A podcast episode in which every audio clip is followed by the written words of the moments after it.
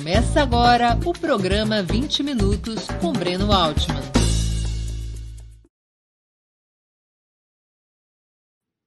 Bom dia. Hoje é 4 de agosto de 2022. Estamos abrindo mais uma edição do programa 20 Minutos. Nosso entrevistado será Frei Beto, doutor honoris causa em filosofia pela Universidade de Havana em educação pela Universidade José Martí de Monterrey, no México, é frade dominicano, teólogo e escritor, além de filósofo e jornalista. Preso político durante a ditadura militar, foi coordenador de mobilização social do programa Fome Zero, no primeiro governo Lula, de 2003 a 2004. Assessor e educador de movimentos sociais, é autor premiado de vastíssima obra literária vencedor do Prêmio Jabuti de 1982 pelo livro Batismo de Sangue, publicado pela editora Rocco. Nessa mesma data foi escolhida, nessa mesma data, nesse mesmo ano, foi escolhido intelectual do ano pela União Brasileira de Escritores, que também lhe concedeu, em 1985, o prêmio Juca Pato pelo célebre livro Fidel e a Religião, originalmente publicado pela editora brasilense. Está lançando agora, novamente pela editora Rocco, o romance histórico Tom Vermelho do Verde, principal tema da entrevista que concederá muito gentilmente ao nosso programa. Antes de começarmos, queria lembrar a vocês como é essencial a sua contribuição financeira para a manutenção e o desenvolvimento do jornalismo de Ópera Mundi. Vocês já conhecem as seis formas possíveis de contribuição assinatura solidária no site operamundi.com.br, repito, operamundi.com.br, inscrição como membro pagante de nosso canal no YouTube, clicando em Seja Membro, super chat e super sticker durante nossas transmissões ao vivo. Valeu, valeu demais quando estiverem assistindo aos nossos vídeos gravados e o Pix a qualquer momento. Nossa chave no Pix é apoie.operamundi.com.br. Eu vou repetir, apoie.operamundi.com.br. Além dessas seis formas de contribuição, lembre-se sempre de dar like, de clicar no sininho e de compartilhar nossos programas com seus amigos e nos seus grupos. Quem ainda não estiver inscrito em nosso canal, essa é a hora de fazê-lo a mais eficaz de todas as armas contra as fake news é o jornalismo de qualidade. Apenas o jornalismo de qualidade coloca a verdade acima de tudo. E esse jornalismo que a Opera Mundi busca oferecer todos os dias depende da tua contribuição, do teu engajamento, do teu apoio. Bom dia, Frei Beto. Muito obrigado por aceitar nosso convite. Uma honra ter novamente sua presença no 20 Minutos. Bom dia, Breno. Bom dia a todo o pessoal que nos acompanha. Agradeço muito à Opera Mundi, que é um jornalismo de altíssimo valor, coragem e ousadia, por este convite. Estou à sua disposição. Beto, antes de iniciar as perguntas, eu queria anunciar à nossa audiência que nós iremos presentear dois dos espectadores do 20 Minutos de hoje cada um receberá devidamente autografado um exemplar do livro Tom Vermelho do Verde, de Frei Beto, em lançamento pela editora Rocco. Eu vou convidar a Natália, produtora do 20 Minutos, para explicar os detalhes dessa promoção. Bom dia, Natália. Conte para a nossa audiência, por favor, quem poderá ganhar os brindes e como. Bom dia, pessoal. Bom dia, Filiberto. Bom dia, Breno. É um prazer estar aqui de novo para mais um, uma premiação dos nossos espectadores. Bom, hoje são dois exemplares do Tom Vermelho e do Verde, que é o livro mais recente do Frei Beto. E, bom, o primeiro exemplar vai ser sorteado entre todo mundo que contribuir com super chat ou super sticker no programa de hoje. É, bom, enfim, não importa a contribuição, você estará concorrendo, então, pessoal, participem, Contamos com a participação de vocês. E o segundo exemplar será é, presenteado para quem fizer a maior contribuição de Superchat ou Super Sticker durante o programa. Então, vale fazer mais de uma contribuição, pode ir fazendo, é, somando suas contribuições ao longo do programa, que eu estou aqui de olho em todo mundo que estiver participando, vou anotando os nomes, para no final do programa a gente fazer a dinâmica e eu anunciar aqui quem são os vencedores. É, a nossa única é, nossa única. É, para participar, a única coisa que a gente precisa é que vocês morem no Brasil, né? Para a gente conseguir encaminhar os livros para os vencedores. E no final do programa, então, eu volto aqui para anunciar quem ganhou. Muito obrigado, Natália. Então é isso. Um exemplar autografado de tom vermelho do verde de Frei Beto será presenteado a quem fizer a maior contribuição via Superchat ou Super Sticker. Outro livro, outro exemplar de tom vermelho do verde será sorteado entre os que contribuírem com qualquer valor. No final do programa, a Natália vai anunciar os vencedores. Além disso, eu quero dizer para vocês que o livro é muito, muito bom. Eu li sem parar, madrugada adentro, tanto do ponto de vista literário, pela qualidade da escrita, quanto fundamentalmente pela história que ele nos conta. Aliás, eu já começo aqui com a minha primeira pergunta, Friberto. Tom Vermelho do Verde é um romance histórico baseado em um episódio ocorrido durante o regime militar, a política de cerco e aniquilamento contra os Waimiri Atroari, na construção da rodovia BR-174, também conhecida como Manaus Boa Vista, durante os anos 70. A ditadura, que reivindicava a interiorização do desenvolvimento deu continuidade à velha política colonizadora praticada desde os primórdios do Estado brasileiro? Sim, deu continuidade e, a, e hoje o, esse governo do inominável também dá continuidade a isso. Ou seja, eles consideravam que os índios, os indígenas são um estorvo para o desenvolvimento da Amazônia. Essa concepção capitalista de desenvolvimento baseada na exploração mineral, no garimpo, no agronegócio, na exportação ilegal de madeiras nobres, enfim. Essa política, infelizmente, é a que predomina no atual governo brasileiro, e esse massacre é, promovido pela ditadura militar aos Waimiri e Atruari se estendeu a outros povos originários também na abertura da Transamazônica. A Transamazônica é uma grande rodovia aberta de é, é, na horizontal. E a Manaus Boa Vista foi aberta na vertical. Sobretudo os Waimiri e Atruari, porque eles resistiram a que essa rodovia invadisse o seu território. Do ponto de vista estratégico, o que, que representava a BR-174 para a ditadura? Era um problema de poder entrar na Amazônia com maior rapidez para acumular as riquezas, ou já era um projeto associado uh, à ocupação específica de uma área por conta de recursos minerais?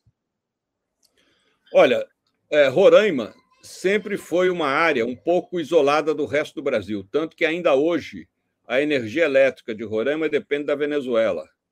Agora há um projeto de atravessar um linhão, fazendo com que a Roraima fique energeticamente integrada ao território brasileiro. E esse linhão passa novamente pelas terras dos Waimiri e Atruari, e há toda uma polêmica em torno disso, porque, de novo, haverá devastação da floresta, haverá deslocamento de aldeias, haverá uma série de incômodos ou agressões a essa nação indígena. E, e hoje, praticamente, os Waimiri e Atruari estão confinados na sua área eh, por força de um consórcio formado pela empresa Eletronorte com a mineração Taboca, que é da empresa Paranapanema, e que exploram minerais preciosos em suas terras, além de outras coisas que devem também é, explorar. Essa mineradora Taboca é a mesma dos anos 70 é a mesma dos anos 70. E ali são muitos minerais preciosos explorados. É, então, eu creio que é, é, uma situação que precisa ser denunciada, porque tudo aquilo que o, romance descreve, baseado, como você disse, em fatos reais que ocorreram no fim dos anos 60, início dos anos 70, é, hoje perdura na Amazônia.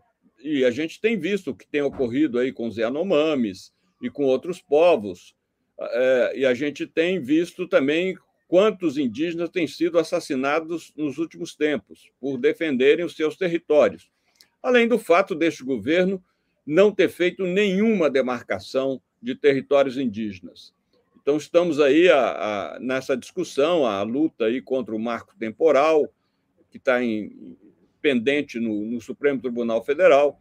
Enfim, tem toda uma pauta, e esse romance, infelizmente, ele coincide com um momento de uma conjuntura que foi agravada pelo assassinato do Bruno Pereira e do Dom Philips, os dois grandes indigenistas no Vale do Javari. É, é preciso que essas, é, esses fatos da história do Brasil sejam revelados, venham à luz. E se nós conhecemos muito do massacre que a ditadura militar promoveu sobre sindicatos, movimentos populares, universidades, movimento estudantil. Pouco conhecemos o massacre dos povos indígenas. E esse romance é uma contribuição para revelar, sobretudo por essa força que ele tem de se basear em documentos é, muito fundamentados e em fatos que historicamente ocorreram. O livro mostra, Beto, uma aliança colonizadora entre militares, empresários, grupos religiosos uh, e operadores internacionais para a apropriação das terras indígenas, os seus espaços e as suas riquezas. Mas também uma outra corrente, embora minoritária, de indigenistas e outros grupos, grupos religiosos tentando defender a soberania e a cultura dos Wai Miri a Troari. Essa dualidade na abordagem dos povos indígenas durante o regime militar era um fenômeno relevante?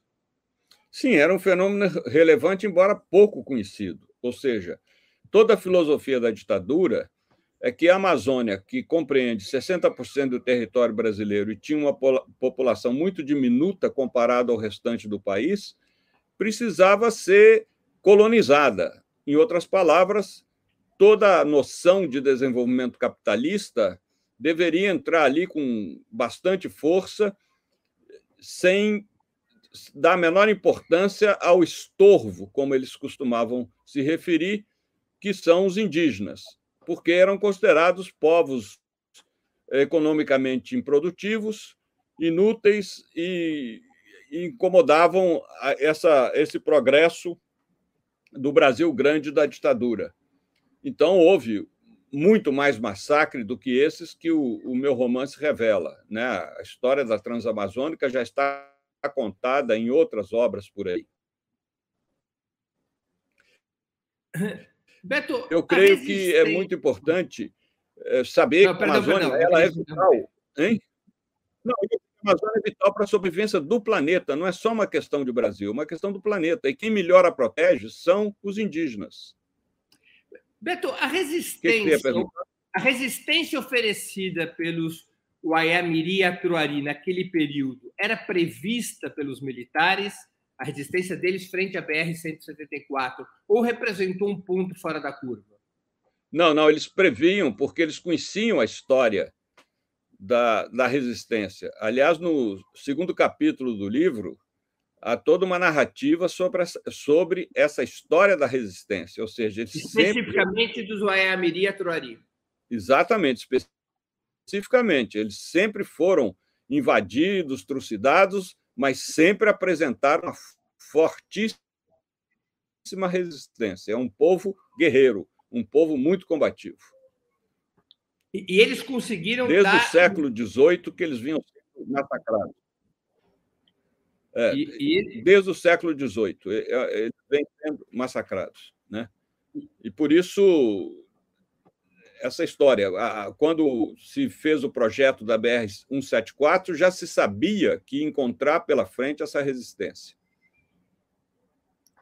É, a lógica colonizadora, tão presente durante o regime militar, como o seu livro tão bem demonstra, foi superada depois da redemocratização e durante os governos petistas ou apenas se tornou mais moderada? Ô, Breno, de maneira alguma foi superada, porque, veja bem, uma coisa é ser governo, o PT foi governo, outra coisa é ter o poder. O poder nunca mudou de mãos no Brasil desde que Cabral aportou aqui, nunca mudou de mão. São sempre as mesmas empresas, as mesmas grandes famílias, que, aliás, se enriqueceram graças à máquina do governo, à máquina do Estado. Né? É uma mentira dizer que se enriqueceram por porque eram grandes empreendedores, é, tenazes é, industriários, etc. Mentira. Eles se enriqueceram pelas benesses facilitadas ainda hoje pelos vários governos brasileiros, sem exceção, infelizmente, sem exceção. Então, nós temos aí essa divisão. É, é importante ter um governo voltado para os interesses da maioria, como foram os governos do PT ao longo de 13 anos. E eu digo em alto bom som, não nos resta alternativa nesse país a não ser eleger Lula presidente e realmente pensar também em governadores progressistas, senadores, deputados federais, estaduais. É importante mudar também o perfil do Congresso Nacional, porque ele tem muito peso é, na, na política do país, nas leis, etc. Agora, o poder continua nas mãos dessa elite capitalista é, que considera os seus privilégios acima de qualquer legislação. Aliás, eu me recuso a chamar essa época que vivemos de antropoceno, como muitos chamam. Eu prefiro dizer que é capitoloceno, é a era do capital, em que os privilégios do capital estão acima de qualquer direito humano.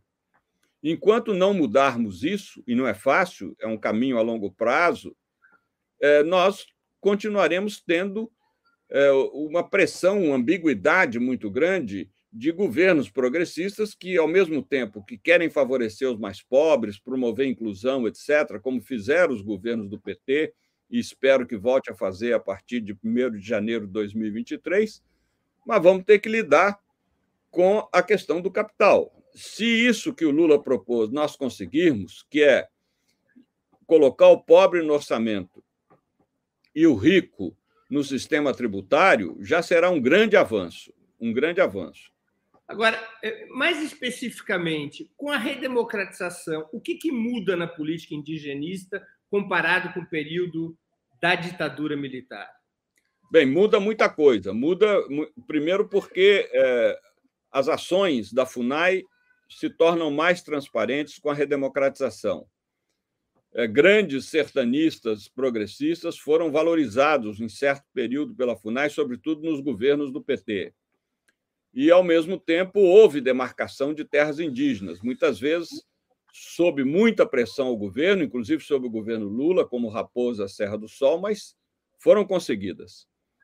Agora não, agora, com o atual governo, tudo retrocedeu, tudo. E não houve nenhuma demarcação, pelo contrário, é um governo que claramente é, diz que índio e indígenas são inúteis. E, se pudesse eliminá-los, erradicá-los, o faria.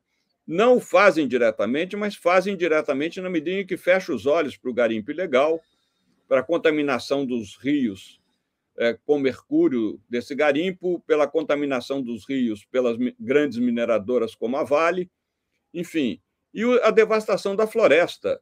É, durante esse período do governo do Inominável, a Amazônia foi desmatada numa área equivalente à do estado do Rio de Janeiro, que é bastante grande. Então, isso é extremamente significativo. Só é, do ano passado para esse ano, o, o, o, dado do INPE acaba de ser publicado, houve um desmatamento de 8% nessa área, comparado ao desmatamento de julho de 2021.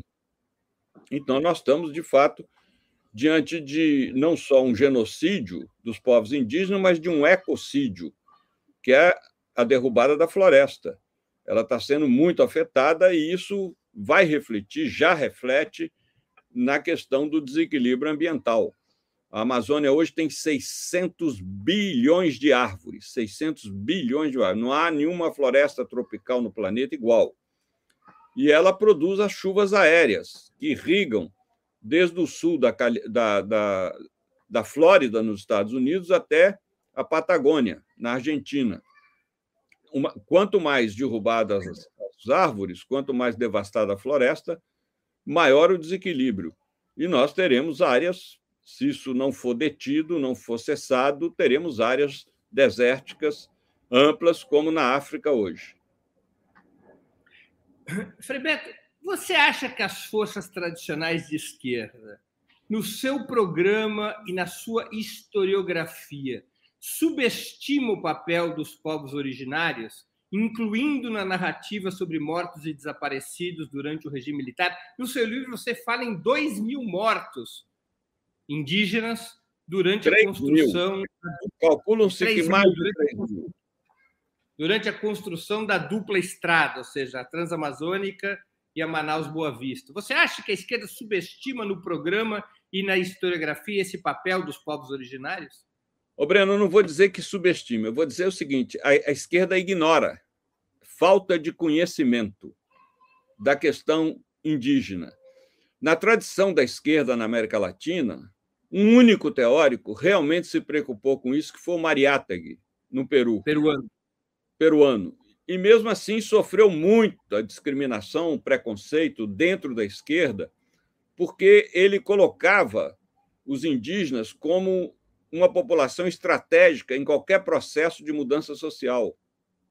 Porque existem países na América Latina hegemonicamente indígenas, como o próprio Peru, né, a, o, o, a Guatemala, é, o Equador, por exemplo. O Equador, a força indígena como movimento popular é muito grande. E no Brasil nunca houve uma preocupação efetiva ou intelectual da esquerda com a questão indígena, nunca houve. É, isso é muito recente e graças muito à Igreja Católica, ao CIMI, ao Conselho Indigenista Missionário, né, e a um bispo que foi um dos fundadores do, do CIMI, meu confrade Tomás Balduino, mas isso hoje não é suficientemente valorizado. Eu vejo que eh, ainda não as militantes de esquerda, intelectuais de esquerda, que não têm suficiente sensibilidade e conhecimento da importância da causa indígena. Porque não é só uma questão humanitária, é uma questão ecológica.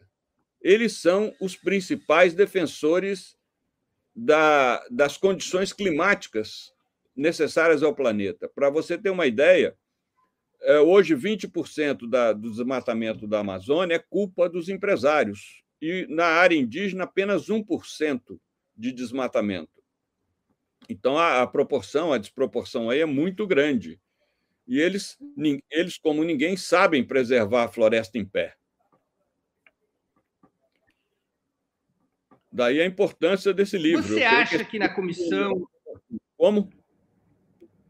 Não, só para dizer isso. Não, não, daí a importância, importância de, de trazer à, luz né, é, histórias, relatos, narrativas como essa. E eu usei o, o, o, o gênero romance porque não queria fazer um, um, um, uma, algo documental. Né? Isso me exigiria um trabalho muito profundo de pesquisa e, sobretudo, seria importante eu entrar na área do Zairi Atruari, que hoje é impossível, porque eles estão confinados, como eu já disse, por duas grandes empresas, a Eletronorte e a, e a Mineração Taboca. Então, eu preferi me basear nos documentos é, aos quais eu tive alcance, que são documentos muito preciosos, principalmente graças à pessoa a quem eu dedico o livro, Egídio Chouad, que é um é, um dos melhores indigenistas da história desse país e que vive na área do Zuairi Atruari, que hoje está deslocado, a cidade em que ele vive, que é Presidente Figueiredo, em pleno trajeto da BR-174. E, e, aí eu optei: 90% dos personagens, inclusive indígenas, são fictícios, mas tudo baseado em fatos que realmente ocorreram. Ah e é curioso, né? Você falou do município Presidente Figueiredo. Há uma passagem no livro chocante que mostra que quando o irmão do ditador João Batista Figueiredo, o general Euclides Figueiredo Filho, ele chega na área, ele pede para ser construída uma, uma segurança ao seu redor para que os indígenas não se aproximassem, porque os indígenas eram repelentes e fedorentos. É, um cordão sanitário Uhum. Ele dá ordens ao major responsável pela segurança dele, que ele não queria ter nenhum contato com os indígenas. Que eles eram fedorentos e horripilantes, ou algo assim. Exatamente. É.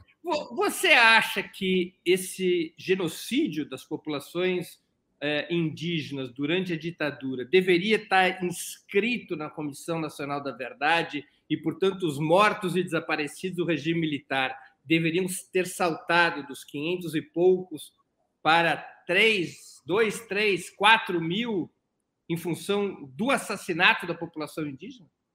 Não, a gente precisa ser justo. A Comissão da Verdade também se debruçou sobre a questão indígena e há, há relatórios na, no, nos documentos das, da Comissão Nacional e das comissões regionais sobre a questão indígena.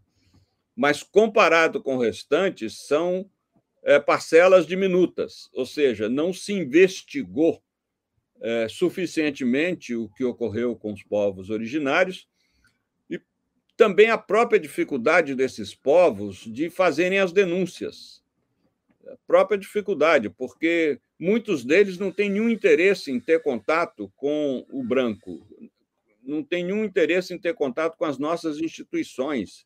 Eles são felizes do jeito que vivem, até preferem muitos ficarem totalmente isolados. Então, é, algumas. A Comissão Nacional tem um, uma pequena abordagem sobre a questão indígena, mas a por razões óbvias. Mas ela não chegou a sensibilizar a população brasileira. Quer dizer, quando nós falamos em ditadura, é como você disse, são os 500 mortos, e que foram muito mais. Né? Só no mundo indígena, só no Zaimiri e Atuari, se calcula que mais de 3 mil foram dizimados é, entre o final dos anos 60 e início dos anos 70, com a construção da rodovia Manaus-Boa Vista. E, e foram dizimados não apenas das formas convencionais, mas também com o uso de agente laranja, de napalm, de veneno. Exatamente. Porque como eles se recusavam... Armas de extermínio em massa, né?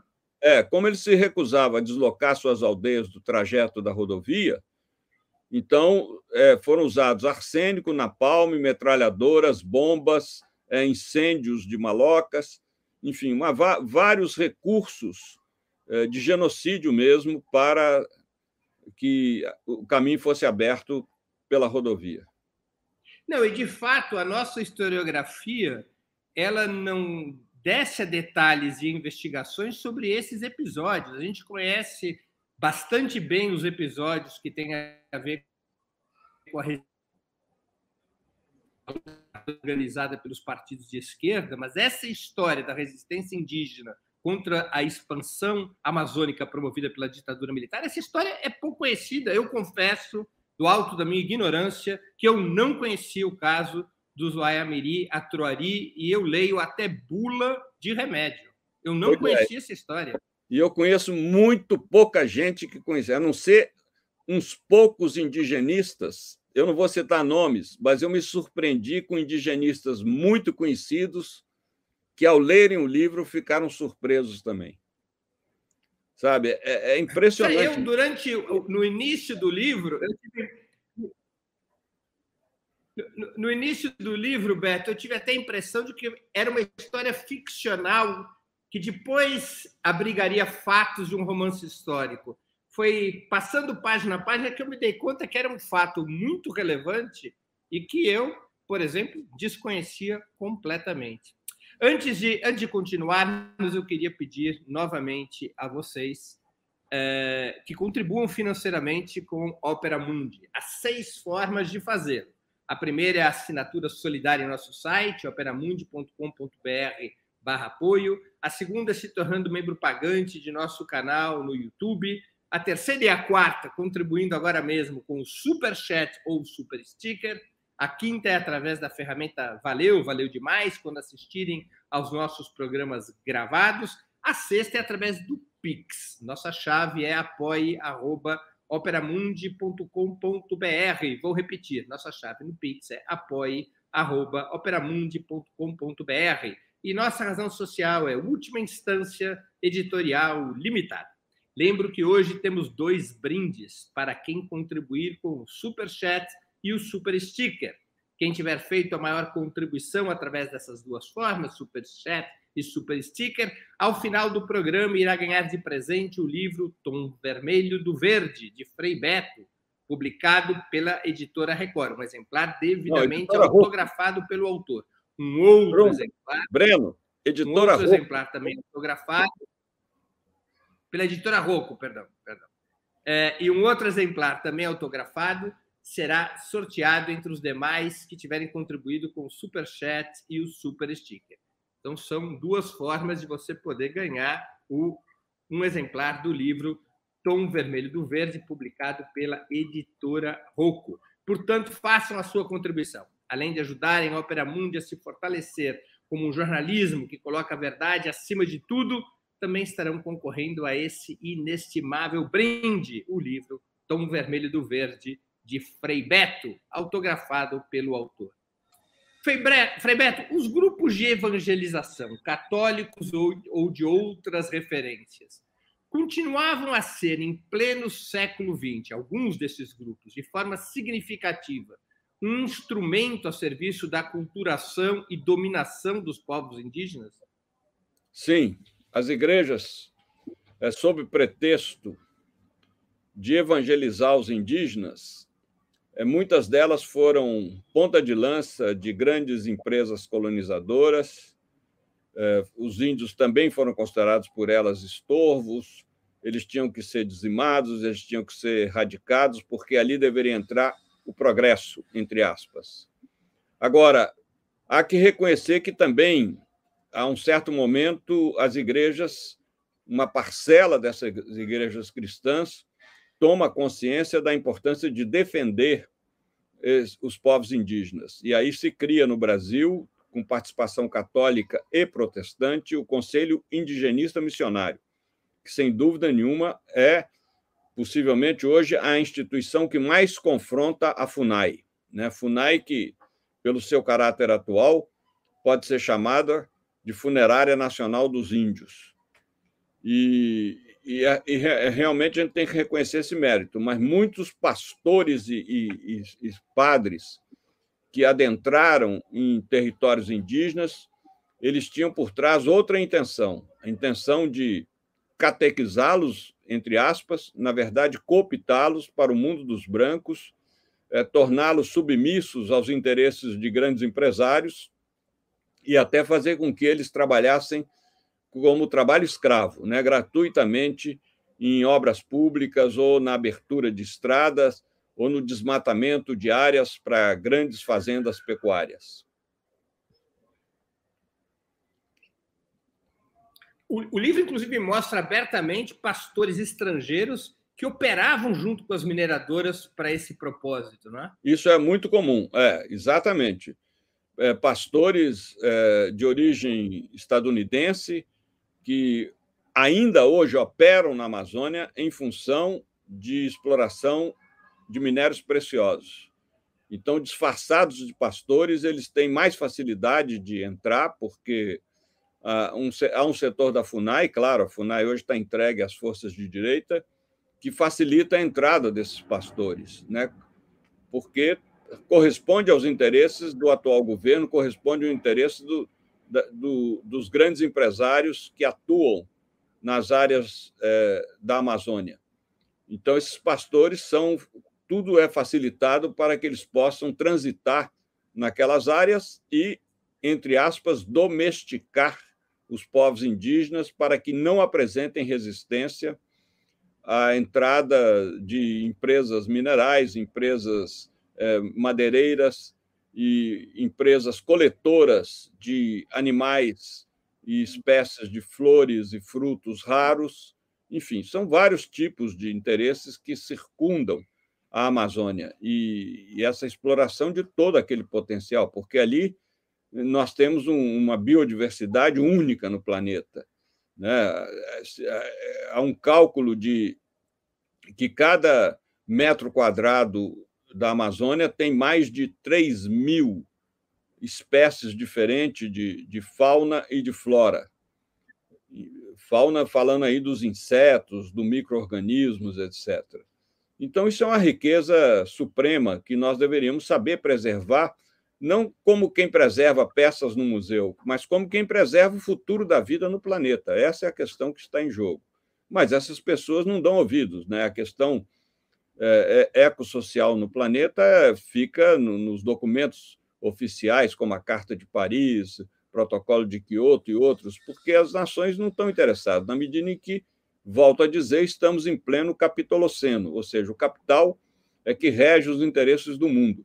E isso faz com que o capital ignore, porque a questão é, ecoambiental, socioambiental, não interessa aos seus às suas ambições de lucro. Isso viria a atrapalhar essas ambições. Então, a, a, destruição do planeta continua. E a gente se esquece de que a natureza viveu 13,7 bilhões de anos sem a nossa incômoda presença. Nós, espécie humana, somos muito recentes no planeta. Nós temos, dentro desses mais de quase 14 bilhões de anos de história da natureza, nós existimos apenas 200, 250 mil anos. Se nós colocarmos o calendário da evolução entre 1 de janeiro e 31 de dezembro, o ser humano apareceu nos últimos segundos da noite de 31 de dezembro.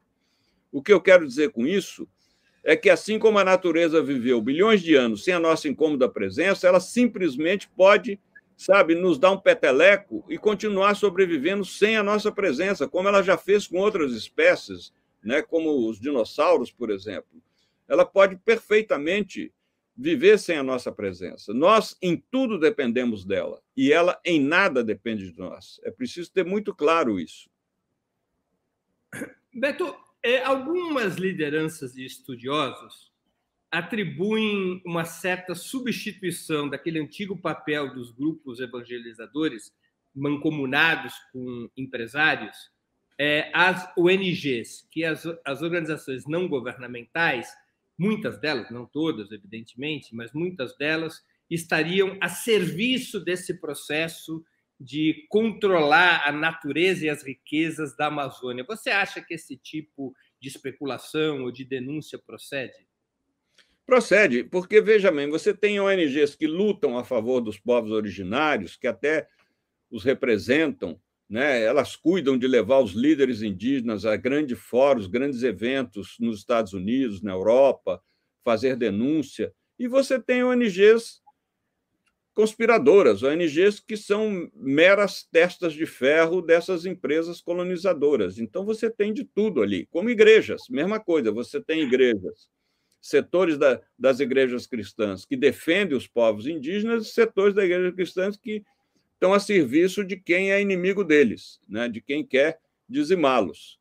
E, e esse conflito vai existir enquanto nós tivermos essa contradição entre as aspirações que vêm de baixo e os privilégios que vêm de cima. Enquanto a luta de classe permanecer, nós vamos ter esse conflito permanente. Beto, uma, uma pergunta específica. A Igreja Católica é, que foi a força religiosa dominante no período colonial, ela tem uma reflexão formalmente autocrítica sobre o papel que naquele período, durante e depois do período colonial, o papel que desempenhou junto aos povos indígenas? Hoje sim, e sobretudo graças ao Papa Francisco. O Papa Francisco acaba de fazer uma viagem ao Canadá, onde ele pediu perdão aos povos indígenas pela ação colonizadora da Europa no nosso continente e também pelas aberrações que foram cometidas em nome de Deus eh, com as crianças indígenas do Canadá, que foram retiradas das suas aldeias, levadas para escolas, onde eram abusadas, trabalhavam em regime de escravidão, enfim, sofriam toda sorte de, de penalidades e tal, né? sobretudo o fato de serem separadas é, das suas aldeias, porque para o indígena a, a, o senso comunitário é muito alto. Eles não têm o senso do eu, eles têm o senso do nós. E, ao mesmo tempo, uma vinculação com a terra muito forte. A terra é a Pachamama, é a mãe, ou seja, não é qualquer terra. Você não pode deslocar uma comunidade indígena para outro estado, outra região, porque é aquela terra onde os antepassados estão enterrados que, que é a minha mãe, é ela com quem eu devo manter ligação frequente e permanente.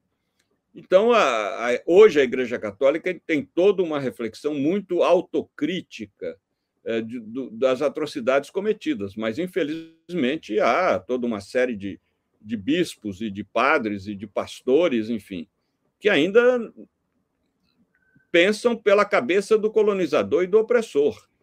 Ou seja, os índios não podem atrapalhar o progresso, como está no último capítulo do livro. Os índios não podem atrapalhar o progresso, o desenvolvimento, eles devem ser ou afastados, ou domesticados, ou dizimados, e nós temos que seguir adiante. Isso foi uma das contradições, né, uma das contradições preponderantes, por exemplo, na política do Equador, né, porque o Equador é um país hegemonicamente indígena, mas cujas concepções de desenvolvimento de todos os governos, sem exceção, é que não se pode, por exemplo, deixar de explorar o petróleo em áreas indígenas. Só que a exploração do petróleo em áreas indígenas acarreta uma série de danos àquelas populações.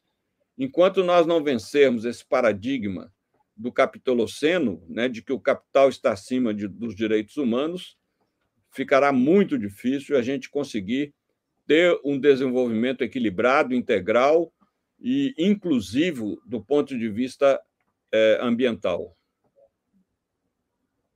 Darcy Ribeiro e também Eduardo Galeano falam em dezenas de milhões de mortes indígenas nesse período uh, evangélico colonial. Né? É um número assustador. É, falam em 70 milhões, 70 milhões. Né? Tanto que se diz que o maior holocausto da história humana que se conhece é esse, a dizimação dos, do, do, das nações indígenas da América Latina e do Caribe. Das Américas. Com, das Américas, com a chegada dos europeus, principalmente dos espanhóis. Então, que 70 milhões de indígenas teriam sido trucidados em apenas dois séculos. É, então, é realmente é, assustador. É algo jamais visto na história. É, se calcula que o Brasil tinha 5 milhões de indígenas quando Cabral chegou, e hoje nós temos pouco menos de um milhão.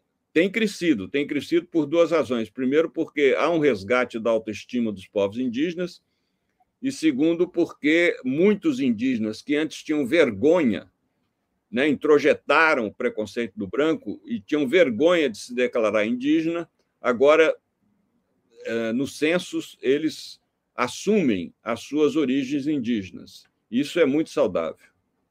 Aliás, foi uma surpresa, Breno, quando se revelou o genoma brasileiro no ano 2000. Por quê? Porque, como nós temos um, uma população majoritariamente negra, hoje o, o, a população negra ultrapassa a branca no Brasil, ela já chega a 53% da população, e como tivemos 350 anos de escravatura, né, a mais cruel e a mais longa das, de todas as Américas, se esperava que a predominância no nosso DNA fosse de sangue negro, e a surpresa é que não, a predominância é de sangue indígena. Isso foi uma, uma, um dado né, revelado pela pesquisa do genoma brasileiro no ano 2000. Nós somos fundamentalmente é, o nosso, no nosso DNA está escrito o código indígena e não negro como predominante. Beto, o ex-presidente Lula anunciou em recente discurso que seu eventual novo governo criaria um Ministério dos Povos Indígenas, a ser chefiado por um indígena.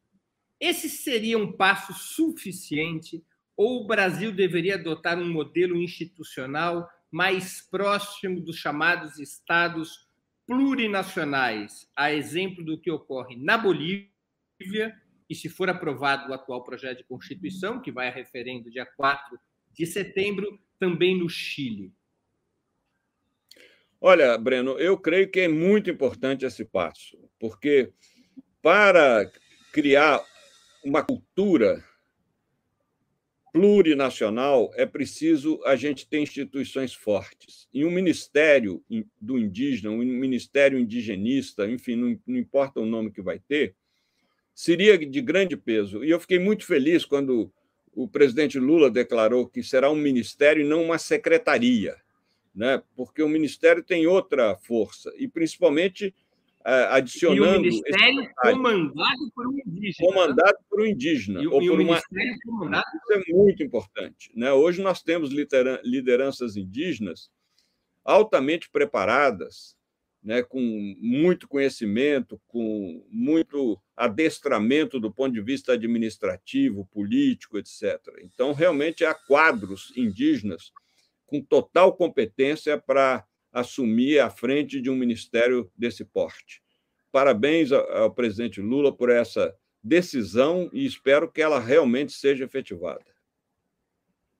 Agora, o que mais fazer além dessa mudança institucional, Frebeto? Qual é o programa mínimo para enfrentar a questão? O programa indígena? mínimo é a demarcação urgente das terras indígenas e quilombolas. Esse é o programa mínimo. Se, se isso for feito, já será um grande avanço. Por outro lado, limpar a FUNAI de todo esse esterco que hoje a, a contamina e criar, né, colocar ali quadros de gente muito competente e comprometida com a causa indígena. E terceiro, reforçar a questão socioambiental no Brasil. Eu acho que a questão ecológica não foi suficientemente bem tratada durante os, os 13 anos de governo do PT. Né?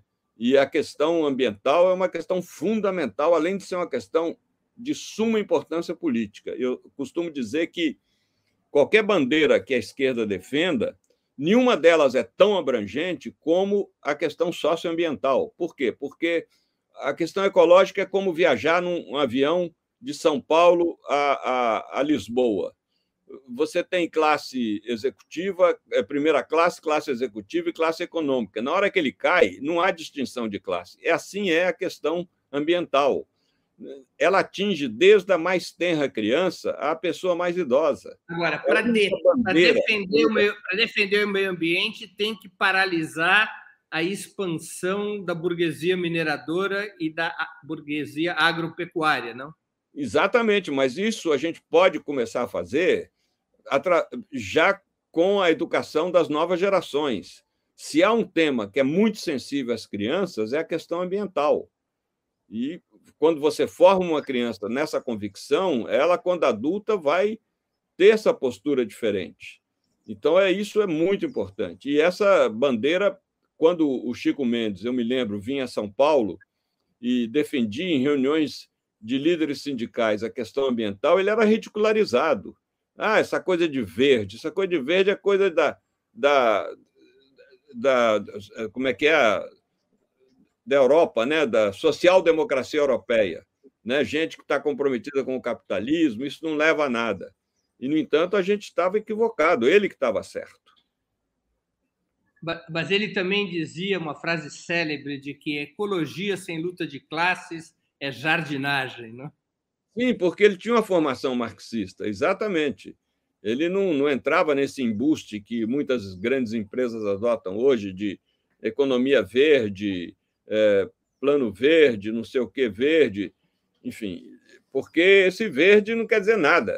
É, é, ele dizia claramente que o inimigo do meio ambiente no Brasil eram os mineradores, os Exatamente. pecuaristas, é, os plantadores de soja. Toda a propaganda da Vale é o verde o verde. Agora, no entanto, e o horror que ela causou em Brumadinho e Mariana. Né? Claro. Isso não se apaga da história do Brasil. Infelizmente, se apaga da memória de algumas pessoas. Beto, nós estamos chegando ao fim da nossa entrevista e eu queria fazer duas perguntas que eu sempre faço aos nossos convidados e convidadas antes das despedidas. Mas primeira, eu queria o pessoal para os lançamentos aí do opa, livro. Opa, isso daqui vai ser logo tá depois tá você responder isso, nós vamos para o nosso marketing. Não tá vou bom. esquecer disso, pode deixar. A primeira pergunta: qual livro você gostaria de sugerir aos nossos espectadores? A, segunda pergunta: qual filme ou série poderia indicar a quem nos acompanha? Bem, o livro eu indico com muita insistência a trilogia do Laurentino Gomes, que se chama Escravidão, da editora Globo. Assim como a gente precisa conhecer melhor a questão indígena, é preciso conhecer melhor a questão negra no Brasil. E ninguém foi tão fundo a essa questão e de uma maneira tão lúcida quanto o Laurentino Gomes. Então, insisto é, nessa trilogia. Não, não faz mal que você comece do livro 3 ou do livro 2, não importa a ordem, mas são, é uma documentação extremamente importante e muito agradável de ler. É e, e série eu não vejo, Breno, não vejo, não é por preconceito, é por falta de tempo, de equipamento, etc. E filmes eu recomendo sempre todos do Charlie Chaplin. São sabe? Você, você e meu, meu pai também eram um é. fanático por Charlie Chaplin. Todos do Charlie Chaplin, realmente, porque é um, é um, são filmes que agradam a crianças e agradam adultos. E eles eu, eu... todos têm uma mensagem muito social, muito política, muito crítica ao capitalismo. Eu, Daí, eu, me lembro que, eu me lembro que meu pai e você sempre coincidiam no amor a Cuba e no amor a Charlie Chaplin. Exatamente. E, e, e eu gostava muito de seu pai. Nós tínhamos uma boa amizade, tivemos vários eventos juntos. Antes de eu chamar a Natália para que ela nos anuncie quem ganhou a promoção de hoje, eu quero convidar a todos para os lançamentos dos livros do Frei Beto. Além de Tom Vermelho do Verde, outros dois livros serão lançados. Nós temos lançamento no Rio de Janeiro, vou pedir para deixar o card na tela. Os dois livros são Jesus Militante e o terceiro livro, Beto, é o. Zacarias. Um dia. Zacarias. Estranho Dia de Zacarias. Estranho Dia de Zacarias. Os lançamentos vão ser no Rio de Janeiro, dia é, 8 Próxima de segunda-feira na próxima segunda, no, no, no Ash Café, um café especializado em charutos, não é? Exatamente, na Dias Ferreira 78. Em São Paulo, no dia 15 de agosto, também no Ash Café, na Alameda Lorena. Em Vitória, no dia 17 de agosto, no, no Elos. E em Belo Horizonte, dia 24 de agosto, às 19 horas, na Associação Cultural Sempre um Papo. Então, tem aí já os lançamentos em quatro importantes. É, na verdade, cidades. em Belo Horizonte, Breno, foi mudado o lugar. Será no auditório da CEMIG, na Avenida Barbacena. Perfeito, na Avenida Barbacena. Então, temos aí o lançamento no Rio, dia 8 de agosto, às 19 horas, no Oeste Café. Em São Paulo, 15 de agosto, às 19 horas, também no Oeste Café. Em Vitória, na Elos, ou no Elos, 17 de agosto às 18h30, em Belo Horizonte, no auditório da CEMIG, dia 24 de agosto, às 19 horas. Eu agora vou chamar a Natália para ela anunciar quem foram os vencedores da nossa promoção de hoje. É... Que eu encerro agora. Nesse momento fica encerrada a promoção. Natália, quem ganhará tom vermelho do verde publicado de autoria do Frei Beto e devidamente autografado pelo autor. Bom, Breno, é, foram muitas contribuições. Quero agradecer a todo mundo que participou hoje. É, quem levou o, o, primeiro exemplar de Tom Vermelho do Verde com a maior contribuição de Superchat e Super Sticker foi o Mozart Salles. Vou colocar aqui na tela o comentário dele que foi nosso comentário vencedor de hoje. Então, agradeço muito ao Mozart pela contribuição. É, e eu agora vou fazer o sorteio aqui para a gente ver quem vai levar o segundo exemplar do tom vermelho do verde. Vamos lá. É, coloquei aqui o nome de todo mundo que participou hoje. E vou sortear. Bora lá. Carlos Alberto Campos Lima é o nosso vencedor do segundo exemplar do Tom Vermelho do Verde.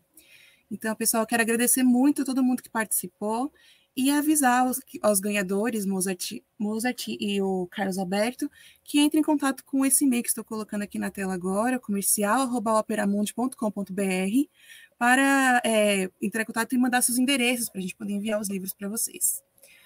Muito obrigada a todo mundo que participou.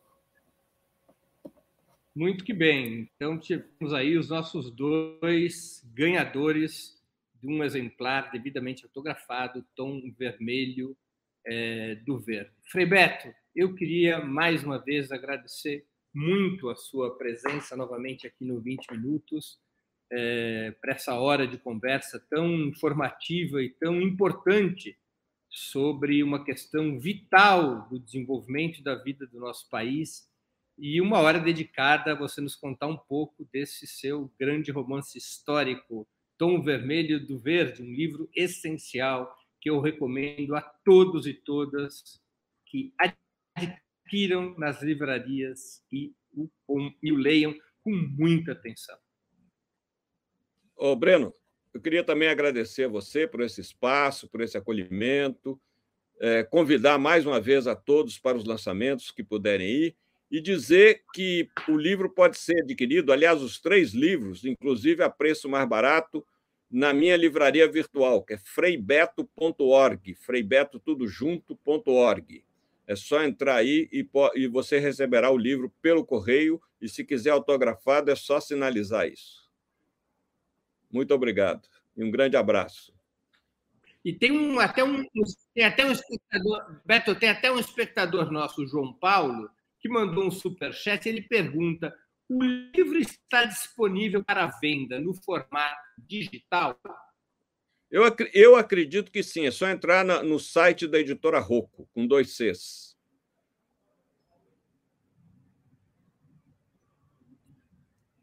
Acredito que já esteja assim. Tá bem. Então, é só nas livrarias digitais procurar por essa opção. João Paulo que nos perguntou a isso. Frei Beto, mais uma vez, muito obrigado e muito sucesso obrigado. com mais esse livro. Tá bom. Tchau, até a próxima. Tchau. Eu obrigado. também agradeço, também agradeço a todos e todas que assistiram a esse programa, em especial aqueles e aquelas que puderam fazer contribuições financeiras ao nosso site, e ao canal de Ópera Mundi no YouTube. Agradeço ainda mais especialmente a quem participou da nossa promoção de hoje. Sem vocês, nosso trabalho não seria possível e não faria sentido. Um grande abraço a todos e a todas. Para assistir novamente esse programa e a outras edições dos programas 20 Minutos, se inscreva no canal do Ópera Mundi no YouTube. Curta e compartilhe nossos vídeos. Deixe seus comentários. O jornalismo de Ópera Mundi é mantido com o seu apoio. Faça uma assinatura solidária em www.operamundi.com.br. Com um pequeno valor mensal, você nos ajuda no desenvolvimento de um jornalismo independente e de qualidade. Obrigado pela audiência e até a próxima.